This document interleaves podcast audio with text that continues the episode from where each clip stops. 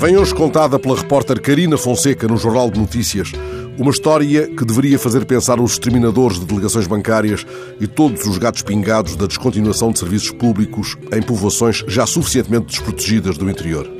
Zelosos executantes de um receituário perverso, eles seriam confrontados entre o café sem princípio, como agora se diz, e a meia torrada à parada, com o caso da farmácia onde há uma receita para a solidão. Fica esta farmácia em Alvares, uma aldeia envelhecida no interior rural do Conselho de Góis. Alvares já foi sede de conselho, deu-lhe Dom Manuel fural e honras de vila. Presume-se que o nome tenha raiz no plural de Alvar, o Carvalho Alvarinho.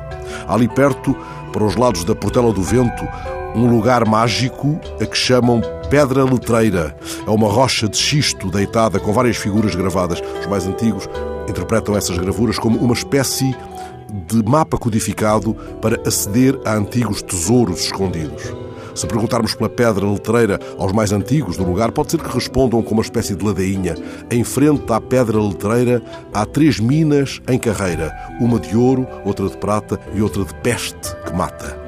Isto não vem na reportagem e não é certo que o verso final remeta para uma indisfarçada desconfiança que em tempos remotos se associava muitas vezes às boticas através de ditos escarninhos. Há muitos exemplos. Com malvas e água fria faz-se um boticário num dia. Remédio caro faz sempre bem, se não ao doente, ao boticário.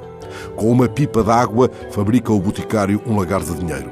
Enfim, em ditos populares há de tudo, como na botica. Mas na farmácia da Serra, propriedade dos irmãos Coroa em Alvares, Góis, como nos mostra a reportagem de Karina Fonseca no JN, há também receita para a solidão. Conta a repórter, a farmácia tem uma missão que não se esgota na venda de medicamentos. Ali há ajuda pronta para várias situações do dia a dia, desde a leitura de cartas a boleias. Isso explica que os vizinhos façam dela um lugar de encontro e que uma antiga mulher de Alvares diga à repórter: aqui somos como um passarinho livre. Conceição, 86 anos, dorme em casa da filha, em Góis, mas todas as manhãs regressa à casa, na aldeia, à boleia dos farmacêuticos. Assim não abandona a sua casa, na aldeia despovoada.